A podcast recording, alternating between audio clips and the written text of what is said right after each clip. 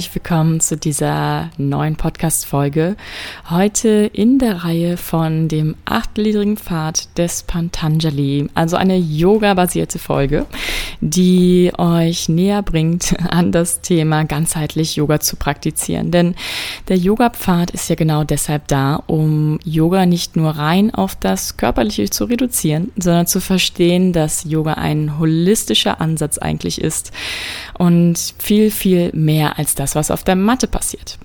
Allerdings haben wir heute genau das, nämlich das, was auf der Matte passiert, als Hauptthema die Asanas, die dritte Stufe des achtliegenden Pfades und somit genau das zentrale Thema, womit eigentlich die meisten Yoga verbinden. Also das Körperliche ist eigentlich das, wenn man jemanden fragt, der jetzt nicht ganz so viel Ahnung hat von Yoga, würde er sagen, ja, das ist doch das, diese Verrenkungen auf der Matte, die gymnastischen Übungen oder wie man es auch sonst manchmal bezeichnet als Laie. In vergangenen Podcast-Folgen habe ich die ersten beiden Pfade, die Yamas und die Niyamas, auch schon vorgestellt. Das sind die Folgen 101 und 104. Also wenn du da noch reinhören möchtest, dann tu das sehr gerne, bevor du heute hier rein divest. Ja, ansonsten geht es heute um die Asanas und zwar nicht nur, was überhaupt Asanas sind, das wissen vielleicht sogar schon viele, sondern warum die auch praktiziert werden und warum Yoga mehr ist als Asana. Fangen wir mit den Basics an. Was ist überhaupt eine Asana?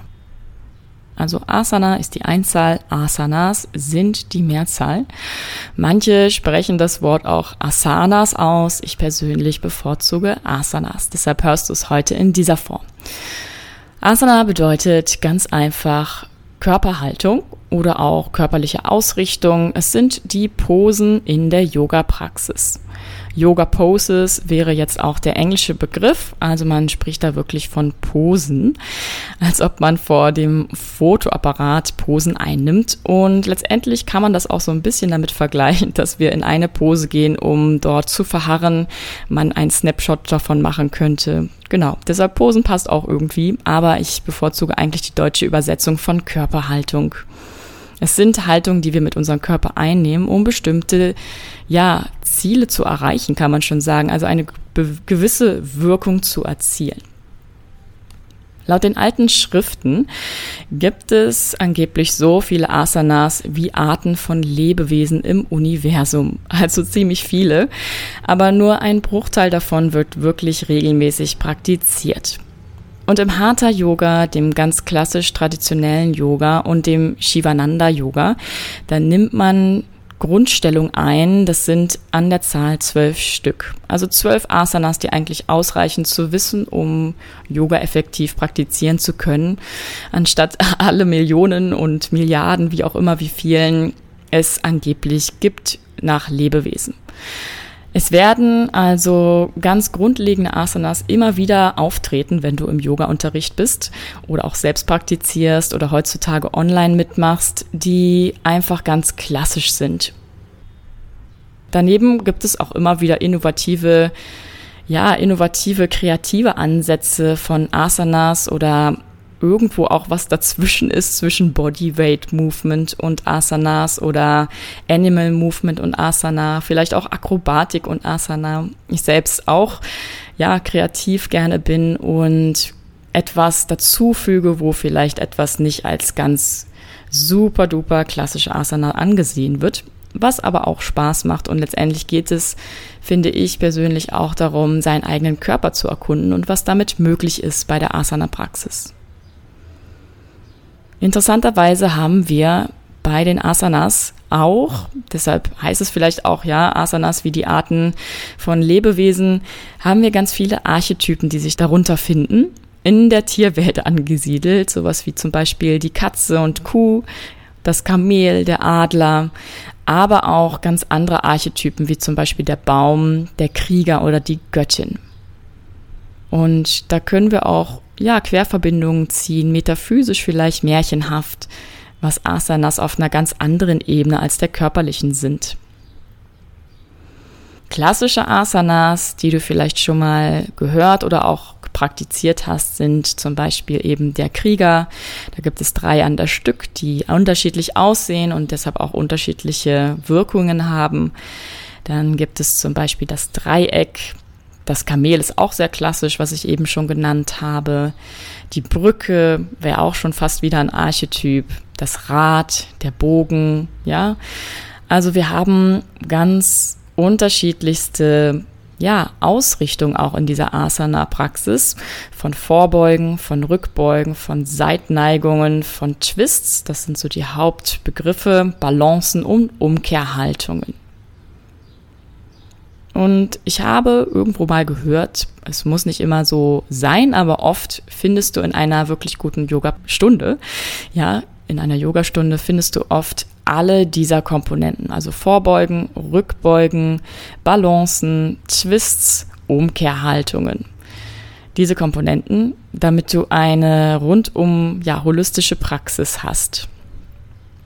Asana vereint dann auch noch ja sogenannte zwei Pole. Ein bisschen reflektiert das auch die Polarität im Leben. Und das wird in den Yoga Sutras so genannt Stira Sukham Asanam. Stira heißt so viel wie fest, stabil und Sukha ist das Gegenteil, also leicht. Und das vereint die Qualitäten, die eine einzelne Asana haben sollte. Eine Asana sollte stabil sein, also dass du wirklich stabil stehst, geerdet bist, dass du eine gewisse Muskelspannung hast, damit du ja nicht umfällst, ja. Andererseits sollte es aber auch nicht zu stabil sein, dass du also nicht verkrampft, zum Beispiel den Kiefer anspannst oder die Schultern hochziehst, was öfters auch mal passiert. Genau, und Sukha ist dann der andere Anteil der Asana. Leicht, die Leichtigkeit, also etwas ohne Mühe zu machen, ohne große Anstrengungen auch länger zu halten. Andererseits darf es nicht zu locker sein, da du sonst ja instabil wirst und vielleicht umfällst, was gerade in Balancen der Fall sein kann. Also die Mischung macht es aus diesen beiden Polen, dass eine Asana diese Qualität hat, dass es dich trägt und hält zugleich und auch ja in einer Leichtigkeit und Mühelosigkeit mit trotzdem einer gewissen Grundmuskelanspannung du halten kannst, so eine Asana. Genau, das ist die Qualität sozusagen, die eine Asana haben sollte. Und dann können wir noch zu einer Asana, um diese Rundumflug, was überhaupt eine Asana ist, greifen zu können, ähm, abzurunden. Besteht eine Asana eigentlich nicht nur aus der Haltung selbst, finde ich, sondern aus verschiedenen Phasen, so drei bis fünf kann man abzirkeln.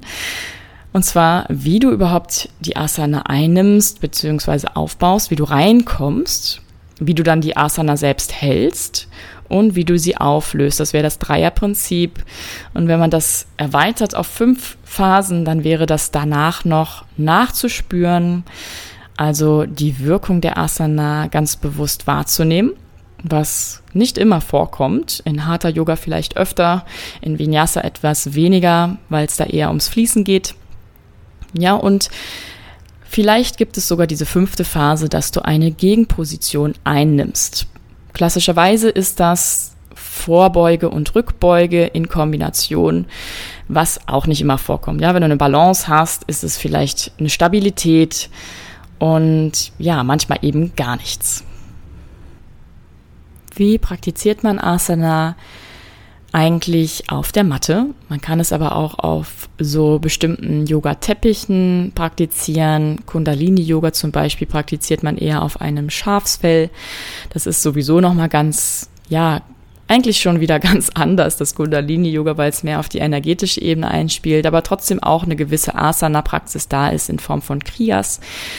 Und wir können Asanas entweder wirklich statisch praktizieren, was bei Hatha Yoga klassisch der Fall ist, einzelne Asanas zu halten für eine längere Zeit, also ein paar Atemzüge eben in einer Position zu verharren. Was beim Hatha Yoga der Fall ist, auch bei vielen anderen Yoga-Formen, zum Beispiel beim Ashtanga Yoga, da haben wir ganz klassisch, dass wir rigide fünf Atemzüge eine Asana halten. Und als Gegenpart haben wir dann die fließenden Yoga-Praktiken, alle Arten von Vinyasa-Yoga, wo wir manchmal die Position gar nicht halten, sondern einfach nur fließen in Einklang mit dem Atem. Also da geht es mehr um die Übergänge als um die Asanas selbst, kann man schon sagen, und ist eben sehr kreativ ausgerichtet. Soweit so viel erstmal dazu, was überhaupt eine Asana ist und was es so beinhaltet, was sie ausmacht. Jetzt stellt sich natürlich die Frage, warum praktiziert man denn überhaupt Asana? Und ich denke mal, jeder hat so seinen eigenen Grund. Das mal vorweg, also vor allem jetzt in der neuartigen Zeit, neuzeitlichen Zeit, westlichen geprägten Zeit auch, wird Asana sehr viel unter diesem Aspekt Wellness, Gesundheit, ja, Prävention sogar praktiziert. Also eigentlich wirklich aus dem Sinne, dass wir uns wohler fühlen danach, dass wir uns gesünder fühlen, dass wir uns irgendwie flexibler auch im Alltag fühlen, gerade wenn wir jetzt vielleicht schon ein bisschen älter werden, dass wir uns eigentlich darauf auch freuen, dass unser Körper trotzdem noch ganz viel kann. Ja, und ja, dementsprechend die jüngere Zielgruppe eigentlich eher dann den Sportcharakter in den Vordergrund stellt. Power Yoga, Ashtanga Yoga, ja, schwitzende Hot-Yoga-Stunden, Vinyasa-Yoga-Stunden feiert, um einfach den Körper zu spüren. Also auch den Körper zu spüren ist eine ganz valide Antwort, wenn man jetzt fragen würde, warum man Yoga praktiziert. Und ja, das wäre jetzt so diese Ansicht, wie die neue Zeit darauf schaut. Wenn wir jetzt aber zurückgehen und reflektieren, warum hat man überhaupt Asana eingeführt, warum wurde es ursprünglich praktiziert, dann ist ganz klar die Antwort als Vorbereitung auf die Meditation. Dafür, dass wir erstmal den Körper ja in alle Richtungen dehnen und ausstretchen und auch körperlich physisch schon mitunter auch anstrengend üben, damit wir die körperlichen Wehwehchen beiseite liegen und vor allem auch die Gedanken zur Ruhe kommen, den Körper lockern, um länger sitzen zu können in der Meditation. Letztendlich macht es auch Sinn, wenn wir jetzt diesen achtgliedrigen Pfad anschauen, ist die achte Stufe die allerletzte, die, beziehungsweise sagen wir mal so, ab der sechsten Stufe fängt es ja schon an, dass wir in diesen meditativen Zustand gehen wollen, um zur Einheit zu gelangen. Und alles davor ist eigentlich eine Vorbereitung dazu, in die Meditation ganz konzentriert, bei sich bleibend, zentriert, ja, sitzen zu können oder vielleicht auch liegen zu können und dann diesen Einheitszustand zu erfahren. Das heißt, Asana-Praxis ist nichts weiter als ein Mittel zum Zweck. Denn nach der Asana-Praxis weißt du selbst, der Körper ist einfach viel lockerer und losgelöster, aber auch gekräftigt zur gleichen Zeit.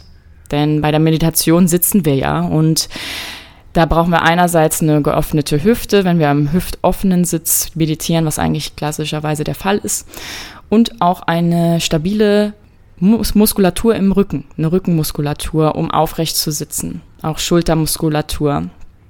Ja. Und ja, dazu macht man ganz praktischerweise Asana. Asana natürlich macht auch viel weiteres mit uns auf verschiedensten Ebenen, also auf der körperlichen Ebene kräftigt es, stabilisiert es, dehnt es, die Flexibilität und Beweglichkeit wird geschult, aber auch auf der energetischen Ebene passiert ganz viel. Also wir arbeiten im Yoga sehr viel mit Chakren, mit der Kundalini-Energie, auch mit Prana, also mit unserer Lebenskraft, Lebensenergie, die gelenkt wird, geleitet wird. Das heißt, auch unser ganzes Energiesystem wird durch Yoga angeregt, gereinigt, geheilt, wieder in Einklang gebracht und in Balance. Und wir können so körperlich und energetisch auf unsere Mitte kommen. Und dann kommt diese mentale Ebene noch dazu, dass wir Gedanken zur Ruhe bringen und eigentlich auch verknüpft damit die emotionale Ebene, dass wir detached, also losgelöst von Emotionen werden, dass wir wirklich fokussiert bei der Sache sind. Und dann lässt es sich natürlich viel, viel besser ganz in Ruhe eintauchen in die Tiefe der Meditation. Wir haben aber auch noch dann den Zweck, dass jede Asana eine eigene Heilwirkung hat, finde ich. Also manche sind eher so darauf aus, die Verdauung anzuregen, sowas wie Twists, ganz klassisch. Manche schulen unsere Balance, also alle Balancehaltungen, ja. Hm, viele, sehr viele gehen ja dahin, dass sie den Stoffwechsel anregen, nicht nur die Verdauung, sondern generell den Stoffwechsel und auch die Organfunktionen unterstützen. Und dann, dass wir bewegliche Gelenke und vor allem auch eine flexible Wirbelsäule haben.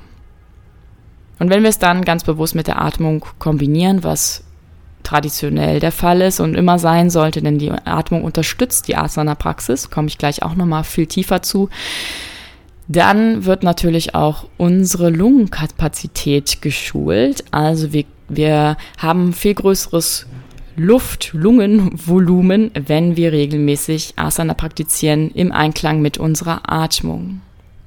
Und das reinigt auch die Atemwege, kann man sagen. Ja, also darum praktiziert man Asana, eigentlich wegen der Meditation, aber aus unserer heutigen Sicht auch irgendwo darum, um Wohlbefinden zu haben, um präventiv vorzugehen und auch einen gewissen Sportcharakter. Ja, kommen wir nochmal zu der Atmung, die so wichtig ist während der Yoga-Praxis. Und Atmung ist ja auch eine eigene Stufe, die vierte Stufe Pranayama. Und ja, Pranayama ist im Prinzip Atemtechniken generell gesagt. In der Yoga-Praxis selbst, wenn wir jetzt Asanas einnehmen oder auch durchfließen, ja, dann haben wir meistens lange Atemzüge, im Ashtanga-Yoga vor allem auch mit der Verengung der Stimmenritzen, dass wir so die Ujjayi-Atmung atmen, was sich so ein bisschen anhört wie das Meeresrauschen. Genau. Und das bezweckt dass wir einerseits konzentriert sind, dass wir voll mit Achtsamkeit und Präsenz bei der Sache sind, aber auch, dass wir Prana lenken, Prana dahin, wo es gerade nötig ist. Und es trägt dazu bei, dass wir Position wirklich auch länger halten können und in die Position tiefer gehen können. Denn klassisch ist es so, dass wir einatmen, wenn etwas nach oben geht, sich etwas öffnet, rückbeugen, wenn wir in die Aktion gehen. Also das Yang-Prinzip. Und die Ausatmung ist das Yin-Prinzip. Also wir gehen eher in die Vorbeugen, wir gehen nach vorne, wir gehen ins Demütige, ins Passive, ins Hingebungsvolle, ja, mit der Ausatmung. Und dadurch haben wir auch einen eigenen Rhythmus von Kommen und Gehen, von Werden und von wieder Loslassen.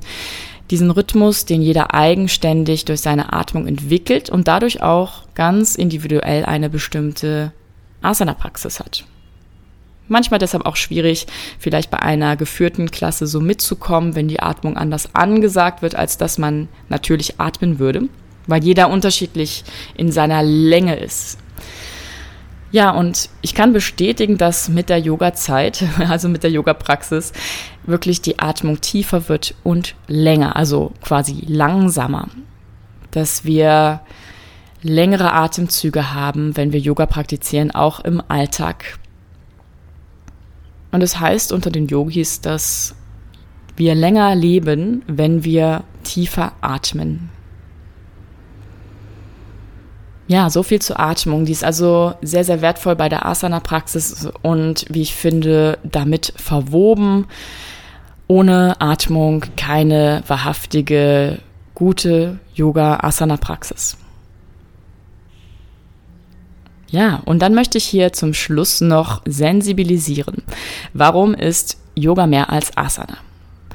Es kann sein, dass du schon ganz lange Asana praktizierst und auch schon viel darüber weißt. Es kann aber auch sein, dass du diese Podcast-Folge genau deshalb hörst, weil du mit Yoga anfangen möchtest.